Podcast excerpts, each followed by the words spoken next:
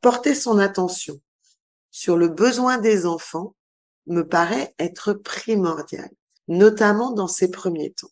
Et que, en baissant ses attentes, en simplifiant les choses, pour ne pas faire vivre de marathon aux enfants, euh, mais aussi pour se respecter et avoir un temps de ressources, parce que faut pas oublier que pour nous parents, c'est la fin de l'année, qu'on est aussi un peu rincé de, de, de, des, des 11 mois que l'on vient de passer et on est en train de se préparer à un nouveau marathon avec une charge émotionnelle qui est explosive. Donc ne pas rajouter de charge mentale en simplifiant, en organisant les choses différemment, en acceptant que les choses ne soient pas parfaites. C'est pas grave. C'est ce Noël-là. Ce qui compte pour vos enfants aujourd'hui, c'est qu'ils passent un moment qualitatif avec chacun des parents, avec leur famille. Et l'année prochaine, vous avez 50 semaines devant vous pour pouvoir réorganiser les choses. Vous écoutez quelque chose à vous dire, le podcast des parents séparés.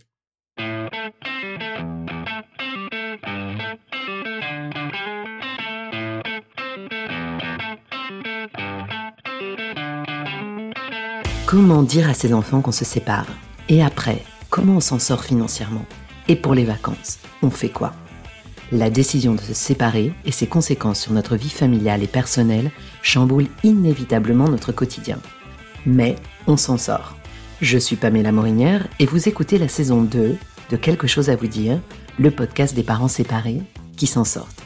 Tous les 15 jours, j'interviewe des parents séparés, mais aussi des professionnels qui œuvrent autour du divorce et de la séparation pour apporter un point de vue d'expert sur une situation compliquée qui touche presque un couple sur deux et que l'on a tendance à banaliser alors que ses conséquences sur notre vie familiale et personnelle sont titanesques.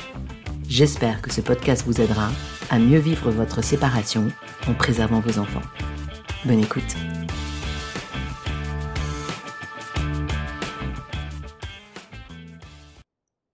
Salut les parents, j'espère que vous allez bien. On est à quelques jours de Noël et j'espère que tant bien que mal, vous abordez cette période sereinement. Cette année, beaucoup d'entre vous devront faire face à des fêtes de fin d'année différentes, avec ou sans vos enfants, et sans votre ex. Vous aurez peut-être moins le goût de la fête, du partage, moins envie de rire, moins envie de tout. Vous allez peut-être expérimenter la solitude comme vous ne l'avez encore jamais connue à cette période de l'année. Vous allez aussi devoir affronter la joie des autres qui ne sont pas dans votre situation et qui peut-être ne comprennent pas ce que vous vivez.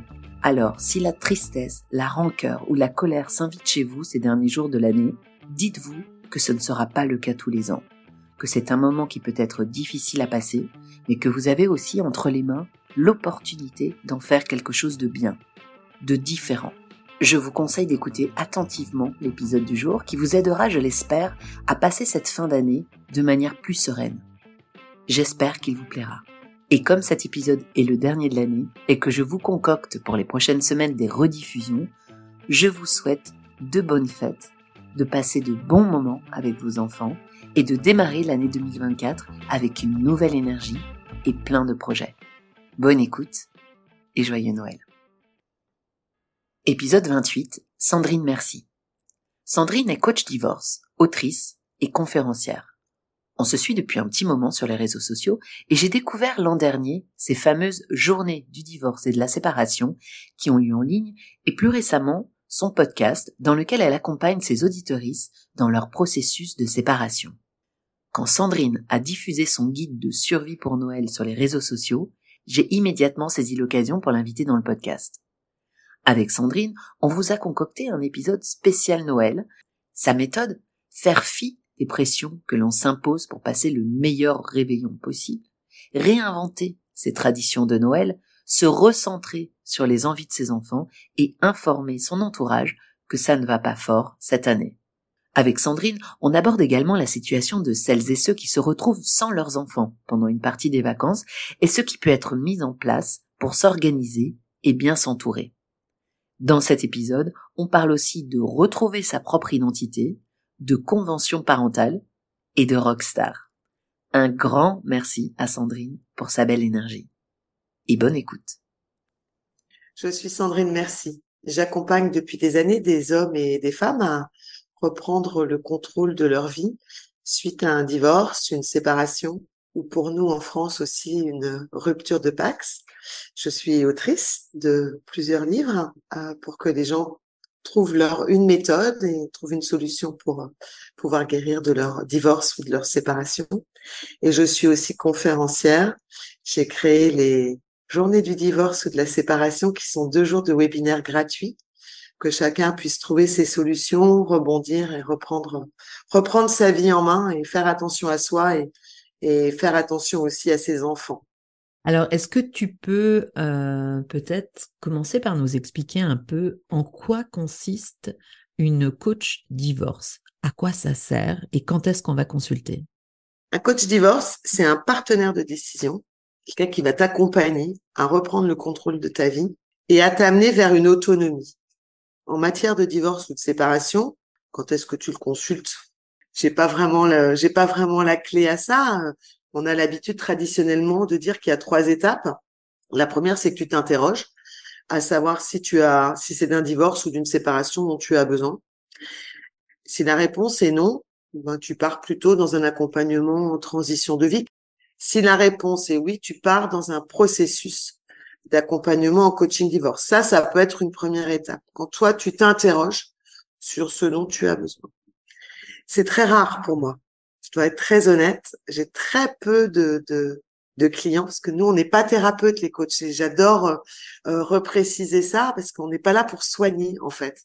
Ça, c'est vraiment le rôle euh, du psy, du thérapeute. Nous, on est là pour accompagner. C'est un peu les kinés, en fait. On a notre boîte à outils et on sort tout un tas d'outils en fonction du parcours sur lesquels les gens sont engagés ou, l'étape à laquelle ils sont arrivés.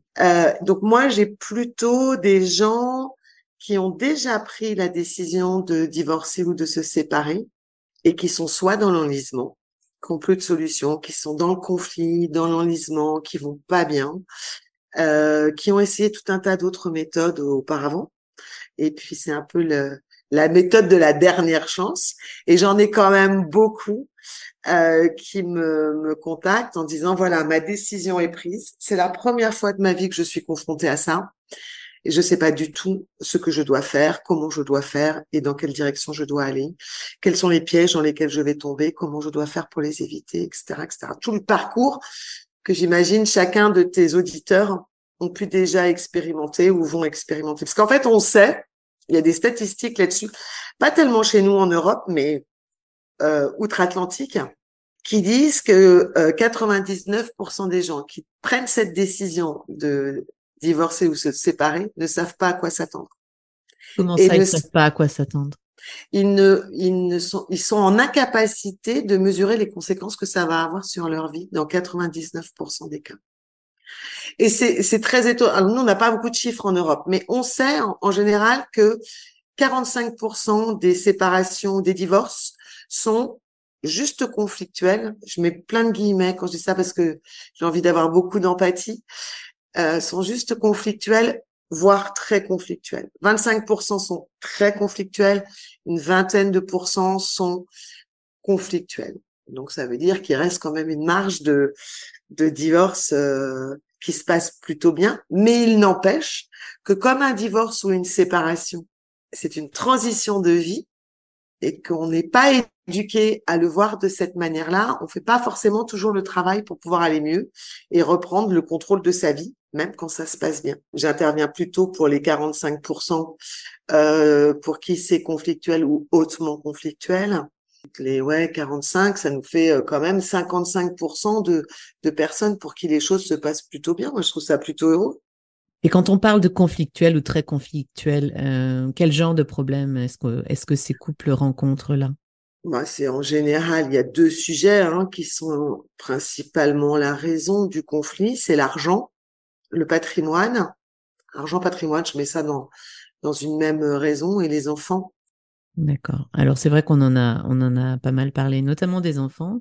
Euh, on a reçu aussi euh, Karine de Lucas, euh, pas si longtemps, avec qui on a parlé justement de tout ça et notamment des raisons aussi de, de, des causes du conflit autour de, de l'argent et, et qui racontait justement que derrière tout ça, il y avait aussi euh, des, histoires beaucoup plus personnelles et beaucoup plus émotionnelles qu'une simple histoire d'argent.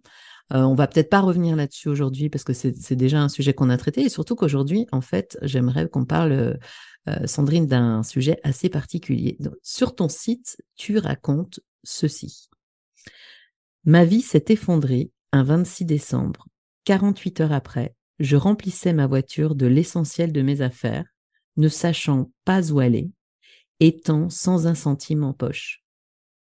La période de Noël pour toi, elle a été compliquée à un certain moment de ta vie. On le comprend dans, ces mots-là.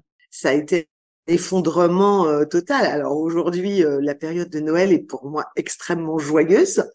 Euh, c'est vraiment, je dirais même que aujourd'hui Noël, c'est c'est une belle fête pour moi, comme ça n'a jamais probablement été de de de toute ma vie que j'ai réinventé les choses, j'ai réorganisé les choses, je fais les choses en fonction de ce qui me fait plaisir et me fait plaisir maintenant à, à mes proches.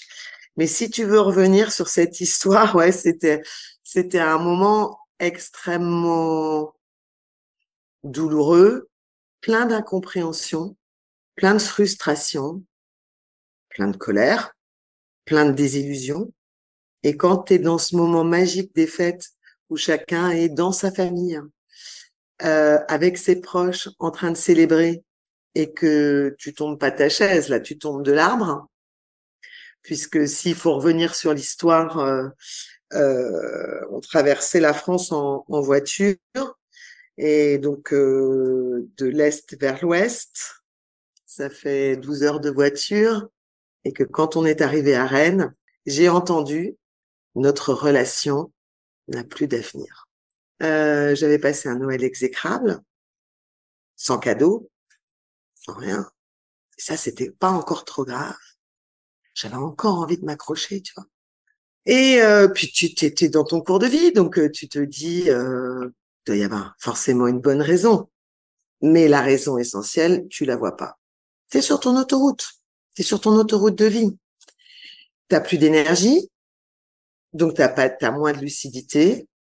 Et là, tu entends, notre relation n'a plus d'avenir.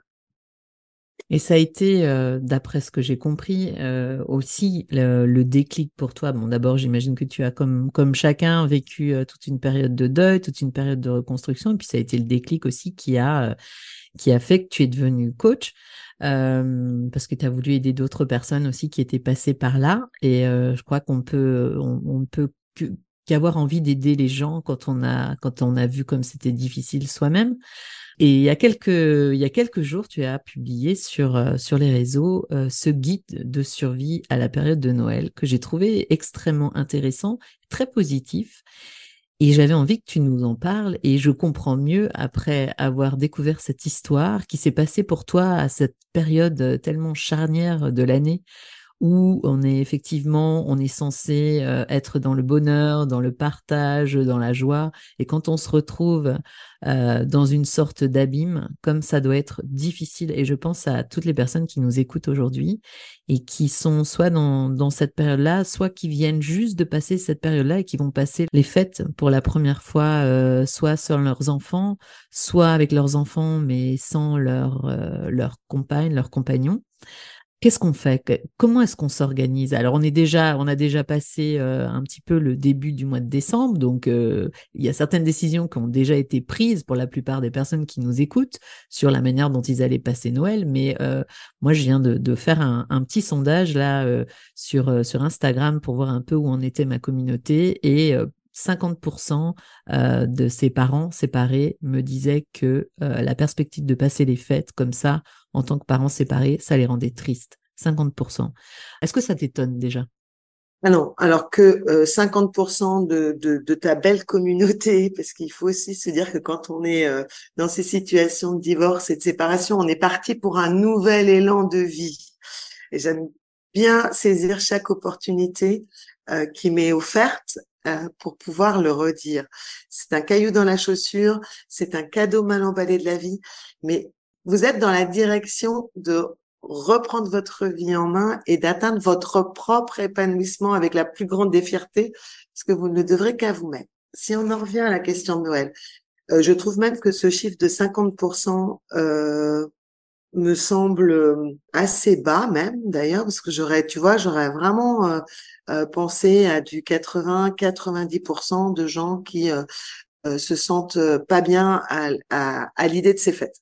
Pour moi, il faut vraiment diviser les situations en deux. Il y a les parents qui vont recevoir les enfants en solo, puis il y a le parent qui va se retrouver solo sans ses enfants. On est déjà début décembre, tu viens de le dire, et pour moi, euh, le plus tôt est le mieux. Donc, euh, effectivement, si ce podcast s'est écouté le 24, euh, c'est un peu compliqué, mais on va essayer toujours quand même de, de donner des pistes à cette, aux gens qui, qui t'écoutent, parce que il est jamais trop tard pour bien faire. Et pour ça, si on est un peu plus avancé dans le dans le mois de décembre à l'écoute de ce podcast, pensez à baisser vos attentes. C'est-à-dire? Noël va pas se passer comme vous l'avez toujours prévu ou comme vous l'avez toujours organisé. Et c'est pas grave. Mettez pas une, énergie folle à essayer de mettre des choses en place qui vont vous coûter ou qui ne pourront pas arriver et qui donc en fait vont vous coûter encore plus. On pense que c'est le moment uniquement des enfants. Donc si on en revient à la situation Comment ça Qu'est-ce que tu veux dire exactement? On pense que c'est le moment uniquement des enfants. Est-ce que c'est l'attitude qu'on doit avoir ou est-ce que ah. c'est comme ça que ça devrait être? Ben, J'ai envie de te dire les deux. Parce que c'est, on a aussi en tant que parent envie de, de, d'avoir un bon moment pour Noël. Tu dis qu'il faut peut-être prioriser plutôt le, l'intérêt des enfants pour cette année-là? Peut-être que ça peut être une guidance, tu vois?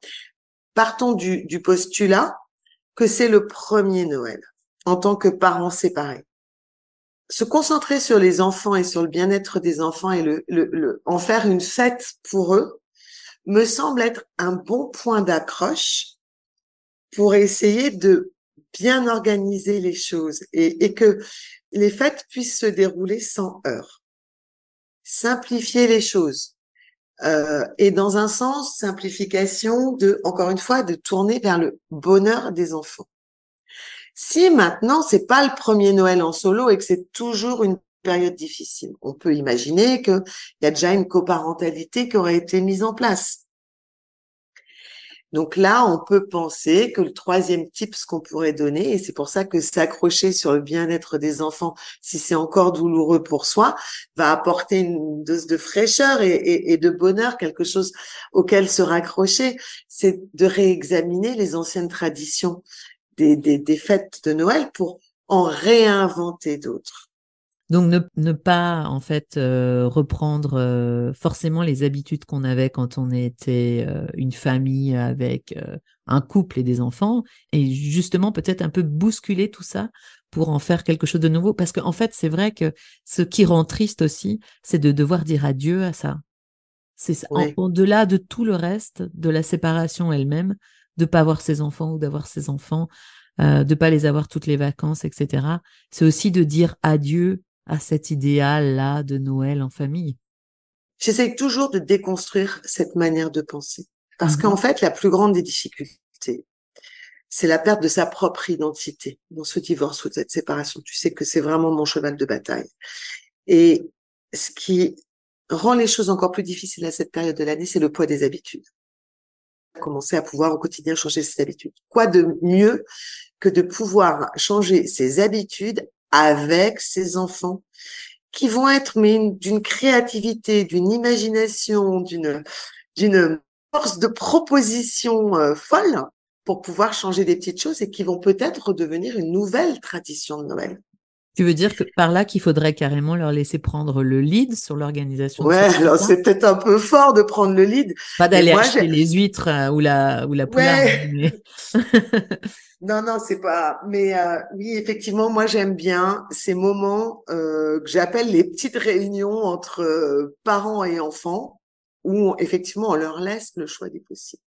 Comment est-ce que vous auriez fêté Noël cette année? Alors, quand on a des enfants en bas âge, c'est un peu plus compliqué.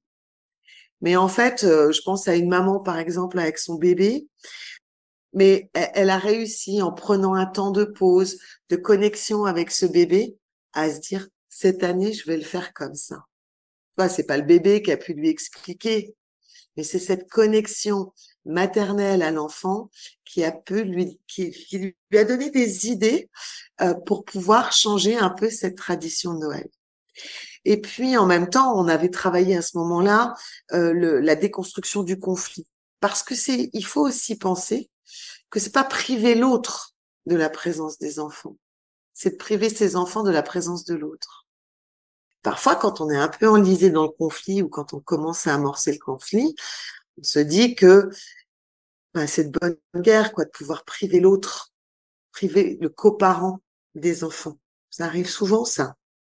Et en fait, c'est pas l'autre qu'on prive de bonheur, c'est ses enfants qu'on prive de la présence du coparent, puisque chaque enfant, il a besoin d'avoir chacun de ses parents autour de soi et notamment dans ces moments de fête. Et puis peut-être aussi, il a besoin d'avoir ses grands-parents, euh, les, parents du coparent, les parents maternels ou paternels, parce qu'il il y a eu cette connexion pendant tout un tas d'années autour du moment de Noël, qui est un moment de, de joie que ces enfants peuvent partager avec le reste de famille.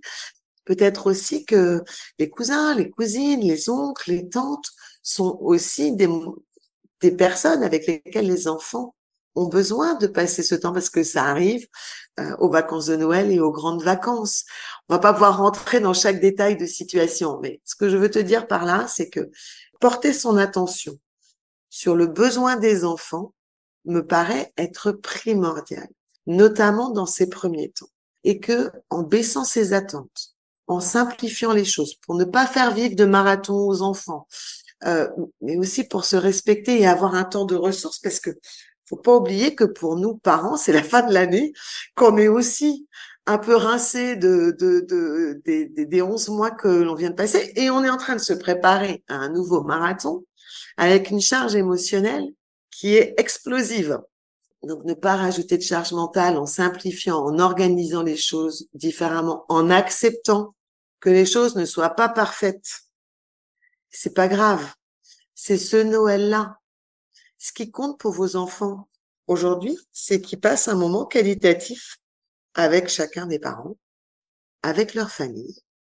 Et l'année prochaine, vous avez 50 semaines devant vous pour pouvoir réorganiser les choses.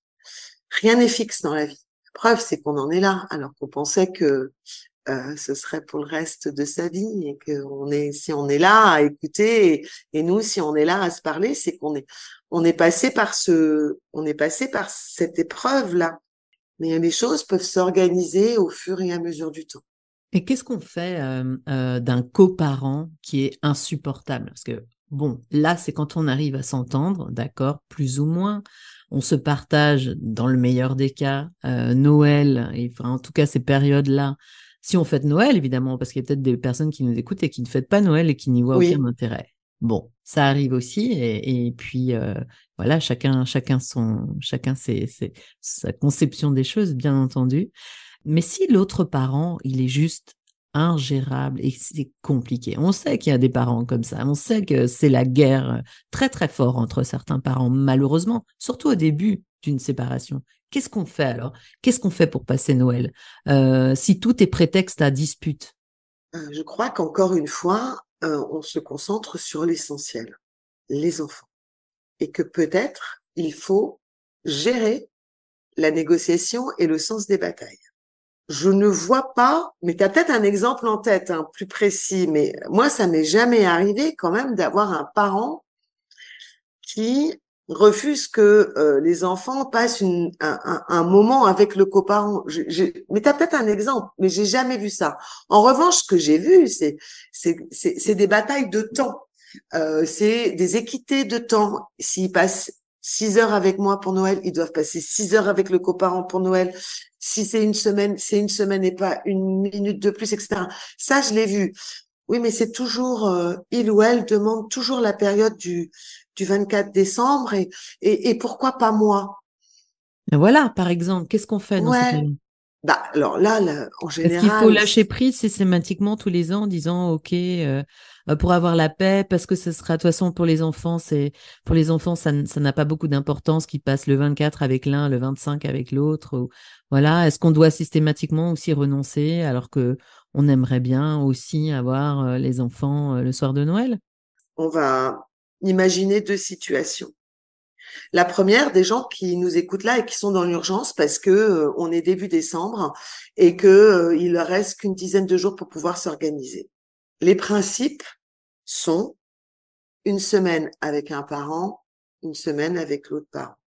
Vraiment, la situation est conflictuelle. Pour passer la première semaine des vacances avec, avec un parent, qu'est-ce qui va faire que cette période des fêtes va être réussie? On en revient toujours à ça, que on puisse se ressourcer et que les enfants passent un bon moment. Quelle est l'importance pour cette année que Noël soit fêté le 24 au soir au lieu d'être fêté, j'en sais rien, je n'ai pas le calendrier en tête, mais le 27 ou le 28 décembre? Est-ce qu'on peut pas profiter aussi, euh, et c'est ce que je, j'évoquais dans le podcast pour euh, parler du blues, parce que ça aussi c'est un sujet qui me tient à cœur, euh, le blues du parent solo et le blues de cette période des fêtes. Ce qu'on peut pas envisager, puisqu'on est un peu tard dans l'organisation, de se dire bah c'est pas grave que les enfants passent la première semaine avec l'autre parent. Je ne vais pas rentrer dans une bataille pour laisser ça cette année. Et moi, c'est cette semaine-là où je vais pouvoir me concentrer à aller mieux, à me prendre en charge, à me prendre en main, à trouver des choses pour commencer cette guérison. Peut-être aussi à imaginer parce que je vais pas avoir le temps avant, parce que je bosse, parce que je vais être dans le rush, euh, à euh, ces nouveaux rituels de Noël.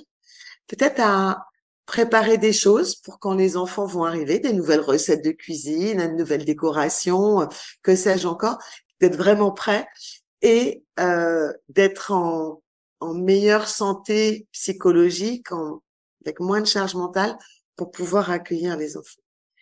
Après, le système de c'est c'est toujours moi qui dois. Non, parce que la justice, tu le sais, elle, que ce soit en France ou en Belgique, dans ces situations conflictuelles-là, eh bien, on change d'une année sur l'autre. Euh, et là, le, le, le juge euh, décidera que les années euh, paires, c'est chez un parent et les années impaires, et on divisera ça comme ça. Ça m'amène aussi à une réflexion pour les gens qui ne sont pas mariés l'importance de faire une convention parentale, euh, que ce soit en France ou en Belgique, euh, déposée auprès du juge des affaires familiales pour pouvoir organiser la, la parentalité euh, des enfants, tant pour cette période de Noël que pour le reste de l'année. Mais là, on dans le rush de, de Noël. Et ça, c'est donc cette convention, elle s'applique aux parents qui sont divorcés, aux parents qui sont aussi qui étaient paxés, qui se séparent. Ça, ça c'est quelque chose qui peut s'appliquer euh, même s'il y avait aucun aucun lien, euh, s'il y avait aucun lien marital euh, entre les parents, on peut avoir cette convention de toute façon et ça peut permettre de régler euh, ce genre de soucis une bonne fois pour toutes.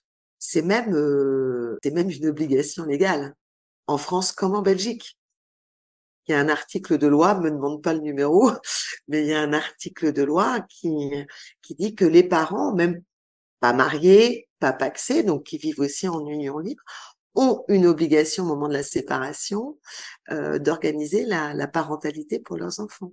Et la, parent, et la parentalité. Mais, mais ça n'a pas besoin de faire l'objet d'un document. Ça peut être quelque chose de tacite. Ça peut être quelque chose d'organisé. Alors quand ça se passe bien, bien sûr. Mais bon, moi, mon rôle, il est toujours de, tu sais, de prévoir l'avenir et de, se, et de et de se présager. Et, et, et pourquoi j'aime bien que ce soit déposé? Parce que c'est en général quelque chose que je fais au début des accompagnements, au début des séparations, dans mes premiers accompagnements, tant que le conflit ne s'est pas installé ça, on prévoit euh, cette organisation parentale, comment on va communiquer, euh, euh, comment on va organiser la communication même autour des enfants, en fonction de l'âge des enfants, quelles vont être les décisions qu'il va falloir prendre dans les trois prochaines années de réorientation scolaire, de d'activités extrascolaires, de, de, de participation, je sais pas, à des à des concerts, à des manifestations sportives. Qu'est-ce qui se passe en termes de de soutien médical Alors évidemment pour les accompagnements euh, chez les médecins de manière classique, mais aussi euh, des soins exceptionnels avec un kinésio, un thérapeute, euh, un ostéo, etc. Qu'est-ce qui se passe dans les situations d'urgence? Qu'est-ce qui se passe dans les activités extrascolaires? Parce que tant que ça se passe bien, ça, les, les activités, c'est pas l'objet, hein, mais je vais, je vais fermer la parenthèse rapidement. mais les activités extrascolaires, c'est, une retardement. C'est-à-dire que quand tout va bien, ben, chaque parent est OK pour partager les frais. Euh, et puis quand ça commence à aller moins bien, ben, on avait dit non, c'est pour une activité, euh, c'est pas deux activités, mais c'est une. Donc on est sur la frustration des enfants. Puis quand ça se passe encore moins bien et que les enfants, parce qu'ils vont pas bien, veulent pas poursuivre une activité extrascolaire, euh, ben là on est, c'est là où la bombe à retardement et le conflit s'installe entre les parents. Pour les personnes, parce qu'on parlait des, des parents qui vont passer Noël sans leurs enfants, ou en tout cas une partie des vacances euh, solo. Et toi, tu leur conseilles de justement d'expérimenter aussi euh, un peu le fait d'être seul pour, euh, par exemple, oui, s'adonner à de nouvelles recettes qu'on pourra faire avec ses enfants après, ou simplement penser à soi aussi pendant cette période-là. Mais qu'est-ce qu'on fait le soir de Noël quand on se retrouve cette année sans ses enfants? C'est quand même, pour beaucoup de personnes, je pense, un moment extrêmement douloureux. Euh, on n'a pas forcément de la famille à côté ou forcément des amis ou des, personnes qui peuvent nous recevoir ce soir-là. Euh, on peut se retrouver euh, assez seul et assez triste ce soir-là, ou en tout cas pendant cette période-là. Qu'est-ce qu'on peut faire? Alors, je crois que se retrouver sans amis, c'est possible, hein mais c'est peut-être aussi parce qu'on n'a pas osé demander. Moi, j'ai demandé à des amis de m'accueillir et ils l'ont fait à bras ouverts. Je suis pas restée toute la soirée parce que j'avais pas cette énergie.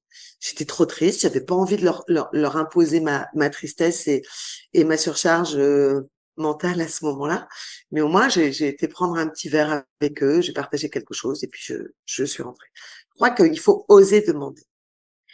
Donc, rester seul à ce moment de l'année, c'est vraiment interdit. Oser. Si on en a besoin. Ah, sauf si on en a. Ah oui, bien sûr. Mais, Mais, si on se sent vraiment seul et pas bien ce soir-là, c'est interdit de rester ah, seul. C'est interdit de rester seul. Donc on ose, on ose frapper à la porte de ses amis, même pour un, court moment, mais vraiment pour pouvoir avoir ce moment de, de partage. Il y a des associations aussi qui existent, comme par exemple On va sortir, où il y a plein de gens qui sont seuls et qui organisent des activités en fonction de différentes thématiques, dans lesquelles on peut, on n'a pas même pas besoin de demander est-ce que je peux venir avec vous? On s'inscrit via le web et on partage ce moment. Je vous invite aussi à, consulter les groupes Facebook de parents solo. Je suis sûre qu'il y a des idées de sortie ce soir-là. Je suis sûre qu'il y a d'autres parents dans votre situation qui organisent des choses ce soir-là. Absolument. Je vois là, moi, sur le groupe privé Facebook que j'anime, euh, des gens qui commencent à poster je suis dans tel département, je suis seule à Noël, qui est dans le coin, qui aimerait faire quoi? Tu vois, je, je pense qu'il y a, c'est vrai que les, les outils euh, euh technologiques d'associations qui sont sur le web ou de groupes euh, ou de groupes euh, privés euh, Facebook ou autres sont certainement une source d'information. Et ça marche à la condition qu'on s'organise aussi à l'avance. C'est-à-dire que si c'est fait à la dernière minute, ok, c'est tout le monde acceptera ça. Mais si on a un plan aussi si on s'organise pour s'occuper l'esprit pendant cette période où on va être seul, sans les enfants, pour la première fois, alors que c'est hyper difficile et hyper douloureux. Il faut penser à, remplir un agenda. Certains vont rester travailler. Et quand même, le soir, on fait quoi? Quand tous ses collègues euh, partent ou euh, vous disent on va, bah faut que je rentre plus tôt parce que euh, j'ai un dîner ou j'ai un pot avec des copains, avec l'association de de tennis, avec je sais pas quoi, l'association de joueurs de cartes, l'association de boules, peu importe. Mais c'est souvent une, une période de l'année aussi où il se passe plein de trucs dans le milieu associatif. J'aime bien rebondir sur cette notion de l'associatif parce que on peut aussi aller vers les autres dans ce sens-là. C'est une idée qui est très américaine, mais qui commence à, arriver en Europe, c'est qu'on peut aussi offrir son temps pour aider les autres. Ça peut faire une occupation. On peut s'investir dans une association euh, dans laquelle sont ses enfants, et alors c'est pas grave si on y va sans les enfants, parce qu'il va se passer quelque chose et que ça va être un moment d'échange. Le mot-clé, c'est de s'organiser en essayant de trouver des choses qui vont nous faire du bien et de les programmer. OK, on va rester travailler, mais qu'est-ce qu'on fait le soir? Qu'est-ce qu'on fait pendant le week-end? Euh, et on reste pas dans des activités où on va se mettre à cogiter. Alors, est-ce que les enfants ils vont être bien, ils vont être pas bien, etc., etc. Les enfants ils vont être bien parce que ils sont aussi dans leur univers. Tu parles des enfants, donc je vais juste rebondir là-dessus parce que tu disais justement dans ce guide de survie là, ce guide de que tu as fait circuler sur les, sur les réseaux. tu disais, ne sous-estimez pas le pouvoir d'adaptabilité des enfants. Qu'est-ce que tu entends par là exactement, en ce qui concerne Noël en tout cas? Tu veux dire que les enfants, que, quelles que soient les, options qu'on leur présente, ça se passera bien pour eux? Comment est-ce qu'on va leur annoncer euh, ce qu'on a prévu pour les vacances avec euh, avec son ex? Et puis euh, comment est-ce qu'ils vont aussi bien s'adapter à ton avis? Alors les enfants, ils vont fonctionner par ils fonctionnent par mimétisme. Si vous leur dites que vous êtes mal, ils vont être mal. Si vous n'arrivez pas à contrôler certaines de vos douleurs, ils vont le ressentir. C'est pour ça que c'est pas à négliger parfois de laisser une semaine les enfants chez le coparent pour pouvoir avoir ce moment pour se ressourcer et, reprendre une forme de vitalité, faire un petit travail de gestion émotionnelle pour être au, et de décharge mentale pour être au mieux de sa forme. Comment on annonce l'organisation aux enfants euh, Déjà pas à la dernière minute. Idéalement, ce serait bien commencer euh, à le faire euh, au plus tôt. Parce que les enfants, ils ont besoin de savoir. Ce qui les rassure, c'est de savoir comment leur environnement va évoluer et comment ils vont pouvoir, eux, s'adapter euh, dans cet environnement. Notamment si les familles ou les belles familles sont extrêmement importantes. S'ils avaient l'habitude de passer Noël avec les cousins, les cousines, et que cette année, ça va pas être possible, c'est une adaptation à leur environnement. Donc, plutôt ils le savent, mieux, mieux, mieux c'est. Et tu parlais aussi de l'adaptabilité. Donc, tu dis que finalement, à partir du moment où ils sont euh, prévenus suffisamment tôt, il n'y a pas de problème pour eux de s'adapter. Euh, on se fait parfois un sang d'encre, alors que pour, eux, ça va finalement être assez simple de vivre euh, ces changements-là. À partir du moment où on leur explique comment ça se passe, c'est ça que tu veux dire? Absolument. C'est OK pour eux. En fait, si tu restes dans ton rôle de parent, qui est d'être le guide pour tes enfants, en leur disant, cette année, du temps autant vous êtes avec moi, du temps autant vous êtes avec le, avec papa ou avec maman, avec le coparent. On va fêter Noël comme si ici. Ah bah oui, mais comment on va, admettons qu'on soit la mère. Euh, nous, on va fêter Noël comme si, comme si, comme ça, avec un tel, un tel, un tel. Ah bah oui, mais comment ça va se passer chez papa? On va pas leur dire je sais pas. On va leur dire je vais demander à papa. Ou vous allez poser la question à papa et il va vous dire comment ça se passe. Tu vois, même si c'est par une forme écrite, mais le rôle de tout parent depuis qu'ils sont nés, vous l'avez fait, c'est d'être le guide pour eux et de les rassurer. Donc il faut tout mettre en place pour pouvoir les rassurer. C'est juste que, et je crois qu'on va revenir justement sur un, élément dont on a parlé au, au début de cette conversation, c'est juste qu'on doit dire à Dieu, et je sais que tu n'aimes pas qu'on parle de ça, mais je te demander d'expliquer pourquoi tu n'aimes pas qu'on parle de ça. On doit dire à Dieu, à une, une forme de famille qu'on avait un peu idéalisée. Et quand on écoute euh, de nombreux épisodes euh, de ce podcast, on l'entend souvent, cette idée-là. On l'entend très souvent. Et c'est, j'ai l'impression, l'une des choses les plus douloureuses, c'est de dire adieu à ça, à cette famille qu'on avait idéalisée, à cette famille qu'on avait projetée et cette famille qui fête Noël ensemble. Et donc, toi, tu dis, moi, je n'aime pas quand on dit ça et j'aime bien déconstruire ça. Donc, s'il te plaît, déconstruis-le une bonne fois pour toutes parce que tu vas aider beaucoup de personnes. Je, je pense que ce sera pas la dernière fois, mais si c'était la dernière, ce serait juste génial. Personne n'a appris ce que c'était qu'un divorce ou une séparation moi la première, et la majorité des gens que je peux recevoir euh, en séance ou que j'accompagne sur les diverses réseaux. Et si on savait ce que c'était, on se rendrait compte que c'est pas un adieu. Alors, j'aime pas cette notion d'adieu, mais je dois quand même admettre qu'il y a un adieu à faire. L'adieu, c'est à la vie de couple, mais vous resterez toujours des parents. Et vous, votre objectif ici, c'est de construire une coparentalité qui fonctionne le mieux possible. L'adieu, il est peut-être, l'adieu, il est peut-être sur votre vie de couple, mais il n'est pas sur votre, votre, parentalité. Et c'est là où on se trompe, en fait. Parce que si vous en êtes là, c'est que cette relation de couple, elle est finie déjà depuis quelque temps. Et que vous ayez pris la décision de cette séparation ou que vous la subissiez, vous vous en êtes probablement pas rendu compte. C'est juste le fait de prononcer des mots qui vous, qui vous amène dans ce chemin. Notre relation n'a plus d'avenir. Brutalement dans ce chemin. Et pourtant, il y avait des signes auparavant que je n'ai pas vus, que j'ai pas voulu voir, que j'ai pas compris, etc. Parce qu'en fait, un divorce ou une séparation, c'est pas de se dire adieu. C'est de comprendre et de revenir à l'origine pour comprendre ce que c'est qu'un couple. Si on a cette définition du couple qui est assez claire, et c'est pas la mienne, c'est celle de, des thérapeutes et des spécialistes en sciences sociales euh, qui l'ont qui l'ont faite et qui l'ont faite de manière extrêmement brève. Un couple, ce sont deux individus qui travaillent ensemble dans l'intérêt de la relation.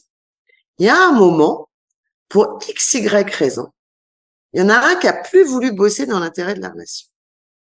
Il y a un moment, pour x, y raison, il y en a un qui a trop bossé pour l'intérêt de la relation. En fait, chaque individu à ce moment-là est dans une transition de vie. Il change de chemin. C'est ce qu'on appelle dans le langage populaire les crises de, il fait sa crise de la cinquantaine, elle fait sa crise de la quarantaine, de la trentaine, euh, bon, de la soixantaine pour les divorces gris. Un divorce, une séparation, c'est une transition de vie. Tout ce que nous, dans nos sociétés modernes, avec nos, nos, nos, nos années derrière nous de tabou du divorce et de la séparation, on habille le divorce ou la séparation on essaye de lui donner une consistance pour se réconforter, pour s'excuser, pour, je sais pas pour quelle raison, chacun a sa propre raison. Un divorce, une séparation, c'est une transition de vie. Je comprends ce que tu veux dire par rapport au couple et je pense que si c'était par rapport au couple, ce serait beaucoup plus simple. Mais quand on a en plus des enfants dans tout ça, c'est là que je veux dire que, enfin, et en tout cas, c'est comme ça que je l'ai ressenti en écoutant tous ces témoignages, euh, tout au long de l'année, c'est que on dit adieu à cette idée de famille nucléaire avec euh, des parents, des enfants. On dit adieu à ça et c'est ça qui est difficile. Et même si on, se rend compte que les torts sont partagés, que le couple il existait plus depuis longtemps, tout ça, tout ça, bien sûr, on, euh, il y en a qui s'en rendent compte très bien, il y en a qui mettent du temps, enfin chacun son chemin. Mais euh, au bout du compte, on dit quand même adieu à cette idée de la famille. Et même si on reste des coparents, et même si ça se passe le mieux du monde et qu'on arrive à fonctionner en bonne intelligence et qu'on arrive à, à encore passer avoir des petits rituels ensemble, on vivra jamais tous ensemble sous le même toit, plus jamais.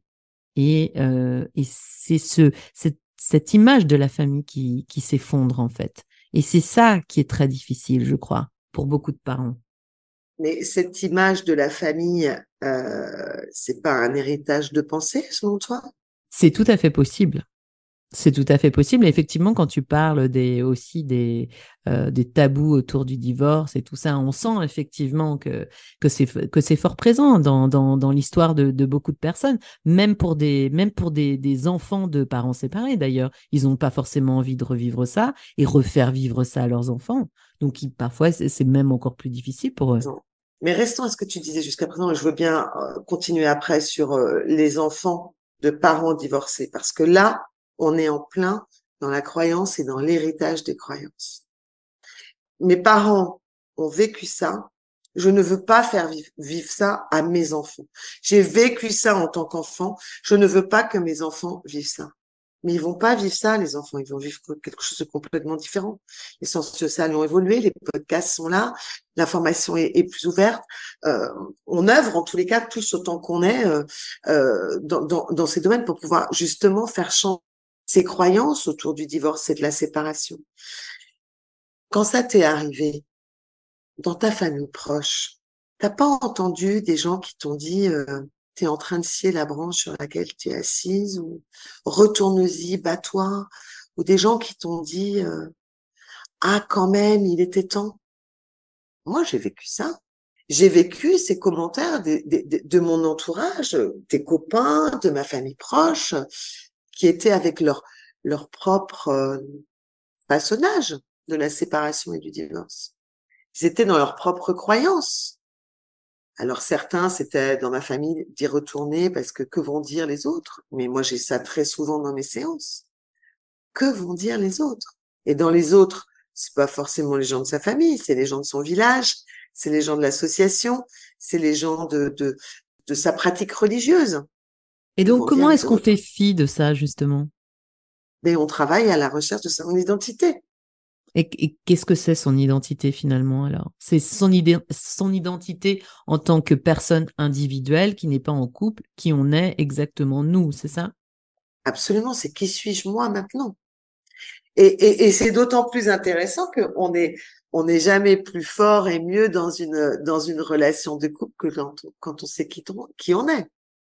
Tu sais, souvent les gens me disent euh, ah oui bah oui euh, moi bah déjà euh, euh, je recommencerai pas les mêmes erreurs parce que je sais ce que je ne veux plus. C'est pas seulement ça l'intéressant. Ce qui est intéressant, c'est de savoir ce qu'on veut vraiment et est-ce qu'on est en adéquation à l'instant T ou en T plus 1 avec euh, ce que l'on veut être, ce que l'on veut ressentir, ce que l'on veut vivre, ce que l'on veut expérimenter, euh, ce que l'on veut essayer. Je sais pas si je suis claire dans ce que je te dis. Si, si, si, si, tout à fait. Mais, euh, mais justement, tu me parles de l'entourage et j'avais une dernière question par rapport à ça. Donc, on parle de, de, de, l'influence de l'entourage aussi dans sa conception du couple, dans sa conception de la famille, etc. Là, on va pas, on va mettre juste l'entourage dans la conception de Noël. Parce que, mine de rien, Noël aussi, c'est devoir faire face à son entourage, euh, son entourage qui peut être particulièrement heureux, lui, pendant cette période-là, alors que nous, on vit les pires moments de notre vie, ou en tout cas les plus tristes de l'année. Comment est-ce qu'on peut euh, envoyer quand même quelques signaux à son entourage pour, dire, pour leur dire bon, euh, euh, laissez-moi un peu tranquille cette année? Parce que les gens ils comprennent pas forcément tout simplement ce que vit l'autre. C'est difficile parfois de se mettre à la place des personnes qui sont en train de se séparer si on l'a pas vécu soi-même. Qu'est-ce qu'on peut faire justement pour ça? Tu as les personnes qui, vont pas comprendre et puis tu as les personnes qui vont vouloir en faire, vouloir vraiment penser qu'ils vont vraiment t'aider en se disant bon, euh, je vais le porter, je vais le porter ou la porter pour pour lui apporter du pour lui apporter de la joie et du bonheur à un moment où on peut pas être réceptif à ça. Hein. Mais encore une fois, on explique.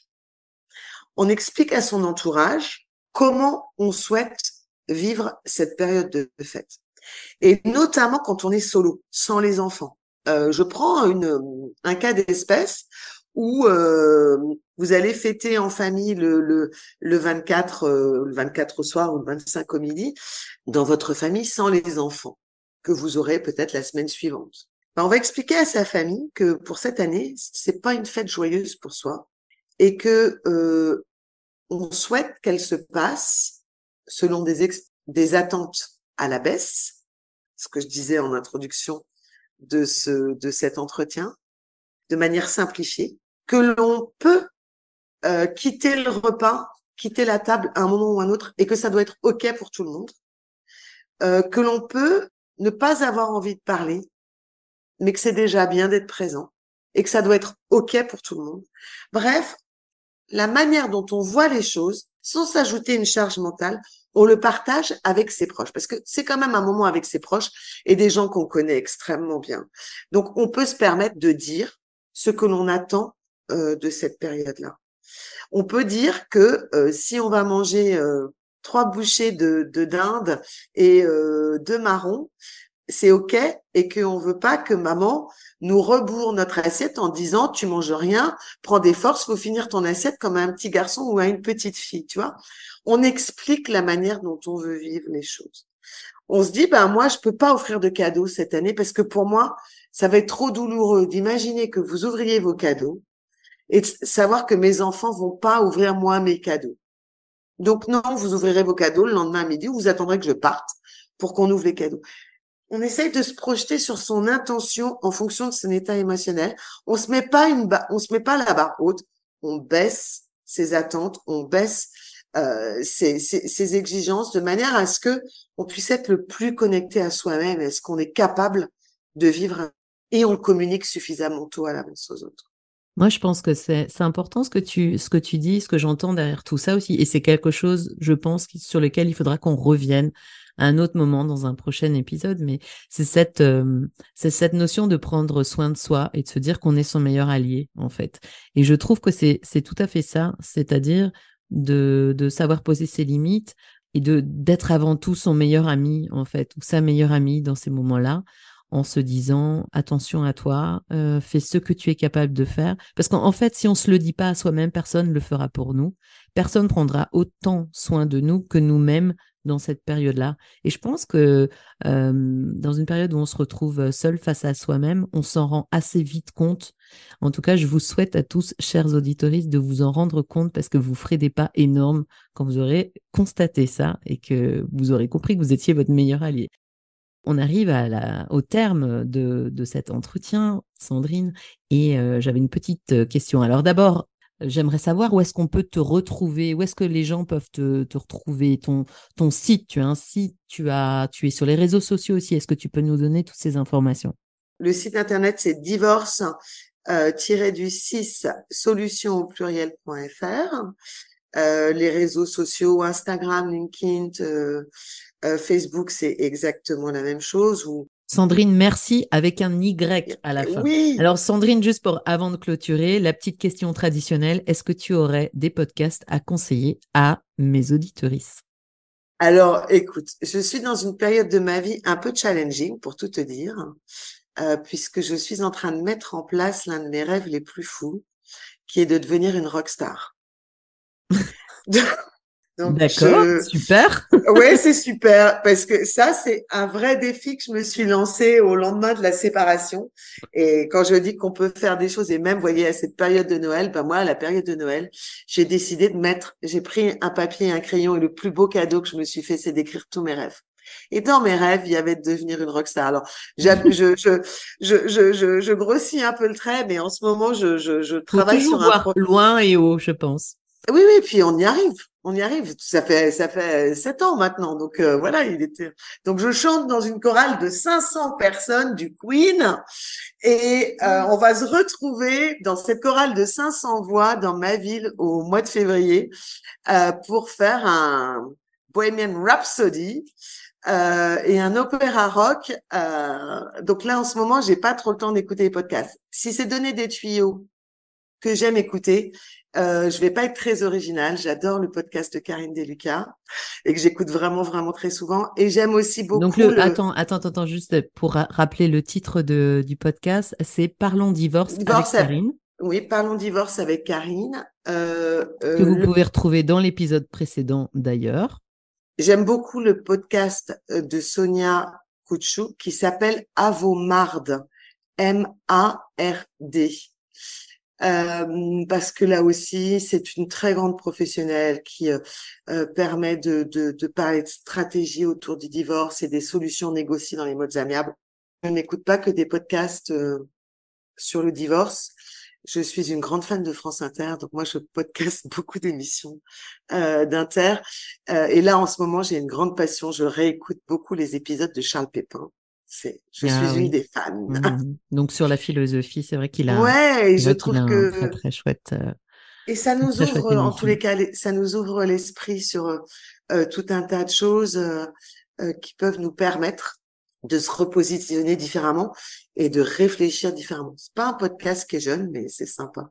Charles Pépin, euh, d'ailleurs, si vous nous écoutez, j'aimerais beaucoup vous avoir dans le podcast pour parler de votre livre sur la rencontre que j'ai adoré. Et d'ailleurs, je vous conseille à tous de lire ce livre. S'il y a un livre que vous pouvez vous offrir à Noël, c'est celui-là il est, euh, il est vraiment super parce que euh, on apprend aussi que, euh, bah, en fait, on s'enrichit tellement des autres, que ce soit sur un plan amoureux comme amical, comme culturel. Et ce livre est, ce livre est vraiment fantastique. Donc, Charles Pépin, si vous m'écoutez, faites-moi signe et, venez vite en parler dans le podcast. Bon, le livre est sorti il y a déjà, il y a déjà un an ou deux, je crois, mais Bon, merci beaucoup, Sandrine. Euh, c'était super intéressant et euh, j'espère que ça va vous aider tous et toutes à passer un meilleur Noël. On vous souhaite euh, le meilleur, en tout cas. Merci, Sandrine. Vous savez maintenant où la retrouver. Sandrine, merci qui était avec nous aujourd'hui. bonne fin de journée à tous. À bientôt, Sandrine. À bientôt. Merci beaucoup, Pamela.